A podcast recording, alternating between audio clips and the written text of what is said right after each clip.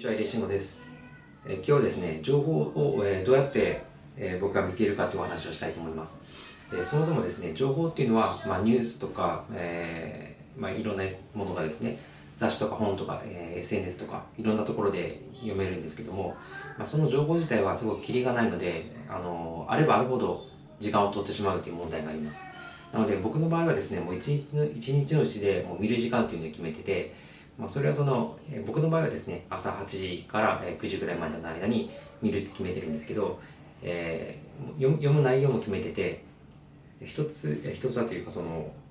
ポイントとしてはですね、その、やっぱり情報というのはどんどんどんどん入ってきて、その、キリがないっていうのがあるので、時間を決めるということと、その時間もやっぱ制限をつけてるんですよね。僕の場合はその、マックスで1時間というふうに決めてるんですけど、その1時間の中で全部読んでしまうっていうふうに決めてます。で見る情報っていうのは僕の場合はその日経新聞とか朝日新聞であとはその RSS でそのいろんなニュメディアニュースサイトとかですね、えー気になっているブログとかそういうものを全部登録しているのでそこに全部情報が入ってくるようになってて、まあ、1日大体2300件ぐらい記事が入ってくるような感じです。でそれを見たりとかあとは Twitter を見たり Facebook 見たりっていうのをもう、えーその時間の中で全部見てしまうというふうに決めてます。で結構情報量が多いんでですねそれを見ようとするとゆっくり見てると本当に全然時間が足りなくて流れていくんですけどある程度もうそういうふうに時間を決めてるのでもうパパパッと見ていくようにしてます。でその見ていくのも一個一個精読するんではなくてもう本当に一回パッと見た時に3行ぐらいを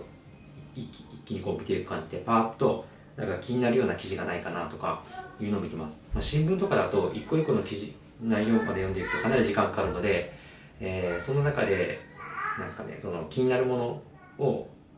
があれば見ますしそうでなくてもああの僕の場合その iPad で新聞の紙面をそのまま出してるのでその新聞の紙面をそのまま出すとその強弱がついてたり一面の見出しの出し方とかが、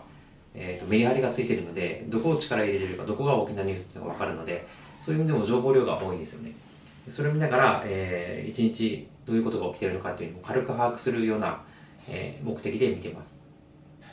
で、えーそれ以外にその雑誌はですね D マガジンっていうのがあってあの月400円でですねいろんな東洋経済とかプレジデントとかあの、えーとあとはですね週刊ダイヤモンドとか、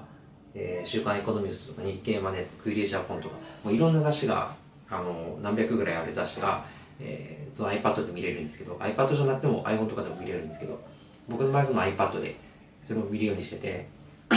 これはかなりお買い得っていうかまあ月400円なんで1個雑誌を買うよりも安いのでこれはちょっとお勧めしてます。